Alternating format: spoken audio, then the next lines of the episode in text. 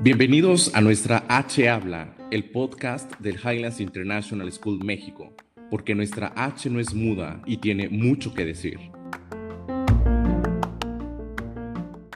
Bienvenidos a un nuevo episodio de nuestra H Habla, porque nuestra H no es muda y tiene mucho que decir.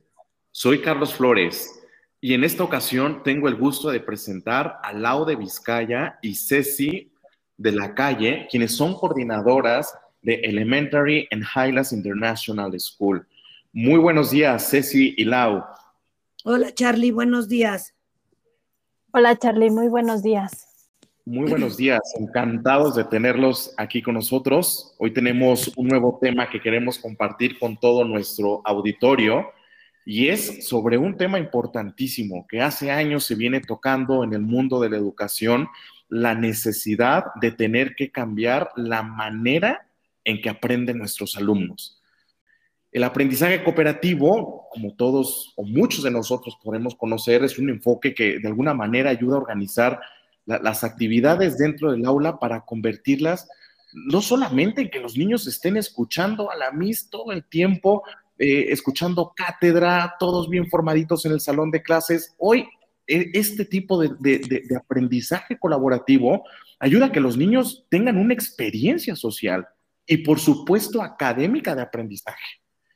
Me gustaría empezar con Ceci de la calle. Ceci, ¿qué es el aprendizaje cooperativo? ¿De dónde viene esta metodología de trabajo? Gracias, Charlie. Pues mira, eh, desde, como bien lo dijiste hace unos momentos, el aprendizaje cooperativo, más que una metodología, es una forma de organización en la enseñanza en pequeños grupos dentro del salón de clase, con el fin de potenciar la, el desarrollo individual de cada uno de los alumnos, eh, apoyado en los demás miembros del equipo.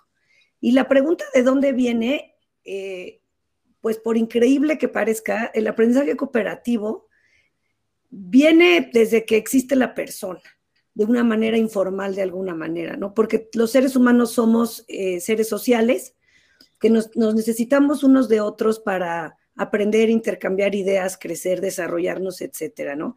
Entonces, ya en la educación, eh, empieza mediados del siglo XX con las teorías de Piaget, en cuanto a la enseñanza entre pares con Vygotsky en, esta parte social del aprendizaje. Y hoy, con las nuevas metodologías activas que responden a, las necesidades de este mundo, empieza a, desarrollarse de una manera más formal y sistemática dentro del salón de clases. Entonces, lo que, lo que buscamos aquí, como bien lo decías, es a partir de este aprendizaje social, donde el niño sea el que construye el conocimiento, eh, aprendiendo de los demás, justamente para potenciar su desarrollo y su aprendizaje individual. Esto, esto que acabas de decir me encanta, Ceci. Lo que estamos entendiendo es los niños se convierten en, los autores de su aprendizaje, eh, eh, se centra el aprendizaje en ello, pero además algo súper importante, hay un intercambio de información entre los mismos estudiantes y me imagino que de alguna manera yo alumno estoy vigilando por, por incrementar o por enriquecer el aprendizaje de mi compañero, ¿es así? Así es, ¿no? Y esto lo podemos resumir como con una frase que me gusta mucho, que dice que juntos aprendemos a hacer las cosas solos. Entonces yo ahí tengo que haber un reconocimiento de que necesito de los demás para ser mejor persona. Entonces esta parte de la, de la escuela competitiva se termina porque ya no hay una competencia por quién sabe más, sino se vuelve una escuela más social donde todos aprendemos de todos. Gracias, Cecilia. Voy contigo. Eh, al organizar la enseñanza en, pequeños grupos, ¿qué beneficios trae para los alumnos? Y, y en concreto, me gustaría súper aterrizado, los beneficios que tú estás viendo con tus alumnos del Highlands. Claro que sí, Charlie. Pues mira, los beneficios del, trabajo cooperativo vienen mucho en el corto plazo eh, y sobre todo le apostamos a crear mejores ciudadanos del mundo, ¿no? En un primer momento, los alumnos entre ellos, cuando están trabajando, bajo esta metodología pueden desarrollar muchas habilidades, lo que llamamos habilidades blandas, y también habilidades de aprendizaje que, le permiten, que les permiten ser protagonistas de sus propios procesos y compartir el proceso de sus compañeros. Por un lado, lo que pasa es que se vuelven mucho más autónomos, desarrollan una importantísima conciencia del otro, mejoran habilidades sociales, fortalecen su proceso para la toma de decisiones, pueden ejecutar de manera mucho más libre y, ellos tomando las decisiones de, los pasos a seguir para lograr un objetivo de aprendizaje que obviamente les es dado por su, por su maestra.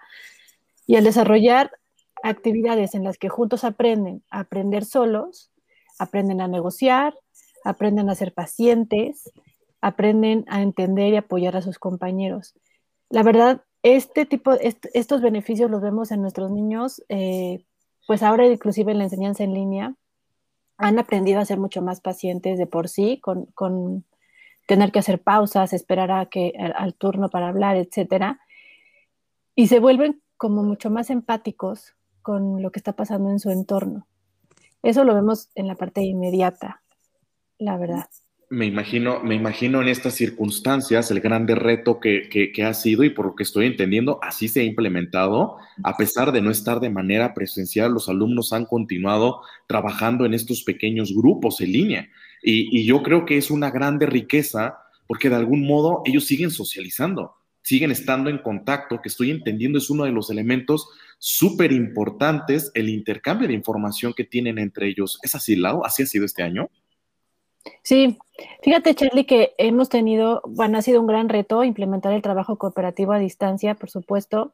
Ahora ya eh, casi al cierre del ciclo escolar te puedo decir que se logró con, con éxito porque los niños justamente en sus grupos pequeños o en sus equipos base, cuando trabajan solos ya con instrucciones concretas de su MIS, tienen la posibilidad de ejecutar esas indicaciones, de ayudarse eh, en un lenguaje totalmente horizontal, o sea, entre ellos se explican mejor a que si un adulto les explica. Eh, no están ahí, por ejemplo, sus mamás al lado. Entonces, ellos mismos logran a distancia concretar muchos objetivos de sus procesos de aprendizaje y lo hacen de una manera muy natural.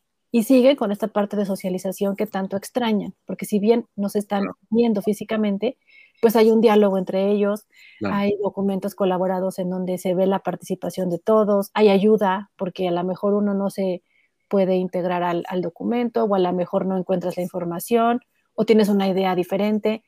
Tienen que negociar mucho y sobre todo una de las grandes ventajas es ser pacientes. Tienen que ser pacientes y eso lo han logrado y lo han desarrollado en un año de confinamiento. Entonces yo creo que los beneficios son infinitos. Eh, para estos niños en el, en el largo plazo. Claro, sí, sí, sí, si pudiéramos categorizar eh, y para poder identificar el aprendizaje cooperativo, ¿cuáles serían sus elementos básicos? ¿Cómo lo puedo identificar? Pues mira, los, puede, los podemos identificar. Hay, hay cuatro elementos que son indispensables para que el trabajo y el aprendizaje cooperativo funcionen. Eh, este hay que educar y hay que enseñar a los niños a hacerlo y tenemos que también aprender nosotros como como adultos, también a trabajar de forma cooperativa. O sea, es un proceso largo, ¿no? Donde uno tiene que ir aprendiendo a, esto, ¿no? Entonces, para poderlo lograr, lo más importante y suele, eh, es fomentar la interdependencia positiva, que es donde tú creas un compromiso de éxito con los demás además de contigo mismo. O sea, en un equipo todos ganamos. Por eso el equipo tiene que tener una identidad y se tiene que eh, cohesionar de alguna manera eh, donde, donde somos distintos en, el equipo para que yo asegure que en este trabajo mis compañeros van a tener éxito y si ellos tienen éxito, por consiguiente lo voy a tener yo, ¿no? Es como todo un ganar-ganar.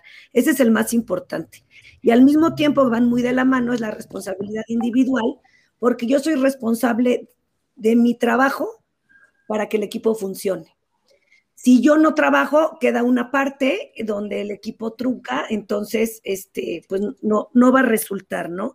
Y además de ello, ya una vez que tengo esta interdependencia social, tengo una responsabilidad individual. Hay unas técnicas para eh, prácticas interpersonales para que provoques este, este acercamiento entre los alumnos y esta en la parte cognitiva o en la parte creativa o de acuerdo a la actividad. Y de ahí hay que llevarlo siempre a la reflexión. Hay que llevar a una reflexión del propio aprendizaje, del funcionamiento del grupo, del rol que cada quien desempeña dentro del equipo para establecer este, estrategias de mejora. Entonces se van dando como ciclos cortos en cada uno de los trabajos donde los niños van viendo eh, y reconociendo de qué manera este, pueden mejorar este trabajo en equipo y cómo los ha beneficiado ellos mismos. Lau, voy contigo. escuchando ahora Ceci, me quedo pensando en la manera de organizar los equipos. O sea, el, docente me imagino que se convierte en algún punto en el guía del aprendizaje, pero además el estar velando, eh, y ahí va mi pregunta en concreto, ¿qué sucede con los grupos pequeños? ¿Cómo se arman? ¿Cuál es el criterio para poder eh, tener este grupo de niños? Fíjate, Charlie, esa es una muy buena pregunta y una excelente observación, porque en el trabajo cooperativo yo creo que el éxito está en la formación de los equipos. Entonces, sin duda, los docentes tienen que conocer perfectamente la radiografía de cada uno de sus niños y con base en el análisis de esos perfiles, se van formando eh, equipos donde, donde los niños puedan nutrirse del perfil de su compañero para poder crear entonces redes de aprendizaje donde cada alumno se beneficia de las habilidades de otro y juntos pueden aprender a hacer las cosas por ellos mismos. Entonces, pensemos, nosotros lo, que hacemos ya que analizamos eh, los perfiles, vemos, por ejemplo, quién es eh, habilidades, quién es mucho más visual, quién es mucho más kinestésico, quién es más matemático, quién es más creativo, quién puede ayudar a quién, quién trabaja eh, mejor solo, pero al mismo tiempo necesita en este momento trabajar sus habilidades de negociación, por decir, y así vas construyendo los equipos base. El equipo base, digamos, nosotros lo entendemos como una casa en el equipo base es a donde los alumnos, eh, más bien, es donde los alumnos inician y cierran sus procesos de aprendizaje y el trabajo de cada día. Es, ese es el equipo al que vuelven en cada cierre de actividad y con el que comparten sus logros más significativos.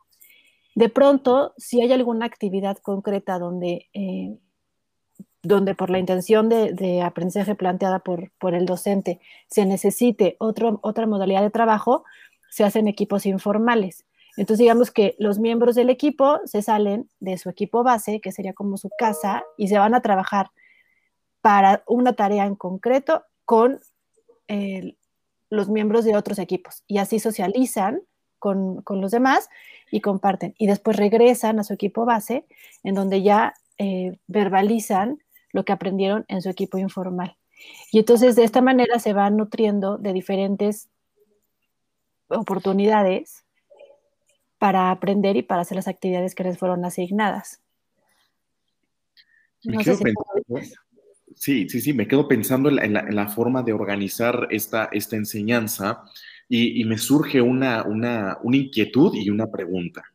Una inquietud desde hace cuánto tiempo se viene realizando este trabajo, si bien, digo, ya nos han dado algunos autores al inicio, Ceci, eh, eh, contemporáneos, pero tampoco es que haya sido algo que se ha inventado en los últimos cuatro o cinco años y la educación cada día ha ido evolucionando más justo a que, a que los niños interactúen, a que ellos guíen el aprendizaje, el, el, terminar con la cátedra que da todo el tiempo el docente, que si bien guía y hay que dar conceptos seguramente, pero necesitamos que los alumnos interactúen y, eso lo vemos más presente cada día más en las aulas y se diseñan las aulas precisamente para provocar este encuentro de los niños. El Highlands, ¿cuándo empezó con esto, Lau? Fíjate, Charlie, que en el Highlands nosotros empezamos a trabajar en cooperativo hace un par de años eh, empezamos todas, todo el equipo docente, eh, todo el cuerpo académico, inclusive la verdad fue una capacitación que involucró también a la parte administrativa porque tenemos todos que ponernos en el mindset del cooperativo. Entonces, hace dos años empezamos con eh, capacitaciones importantes, tenemos comunidades de aprendizaje entre docentes donde hacemos mucha lectura, mucha investigación por parte de las coordinaciones y ya lo vamos bajando a los docentes. Tenemos lecturas compartidas de, de autores que están especializados en cooperativo y pues hace dos años empezamos a instaurarlo dentro de los salones como un, proceso que ahorita en, enseñanza a distancia nos ha dado muy buenos frutos porque los niños ya estaban familiarizados con las bases de este cooperativo, ¿no? Con su, con su equipo, con algunas rutinas de pensamiento, con algunas metodologías de, de aprendizaje en salón, etcétera. Ceci, y, en esta implementación, que, me imagino que como cualquier eh, metodología, cualquier proyecto en una empresa, al momento de implementarla ha llevado todos sus retos. ¿Han tenido ustedes algún tipo de experiencia de conocer las mejores prácticas para el momento de tener que implementarlo? ¿Qué ha hecho el Highlands eso y, eh, para, para lograr esto? Y por otra parte, ¿cuál crees que ha sido el mayor reto? Pues mira, Charlie, el mayor reto que tuvimos desde el principio fue darnos cuenta que teníamos que cambiar el colegio, porque los niños eh, de hoy ya no estaban respondiendo a esta enseñanza tradicional. Entonces, había que buscar la forma de, cambiar eh, la enseñanza, ¿no? Tenemos niños mucho más activos, eh, más informados, este, en fin, ¿no? Otra generación que nos está arrojando el mundo, este, para, para, en nuestras manos para educar, ¿no? Entonces, junto con Miss Vicky, eh, que fue la que nos dijo, o sea, la que vio la visión de hay que tenerlo que cambiar, vamos a, tuvimos la oportunidad, yo tuve la oportunidad directamente de ir con ella a ver unas escuelas eh, en, en, España, donde ya, ya estaban teniendo este tipo de prácticas, ¿no? Y este,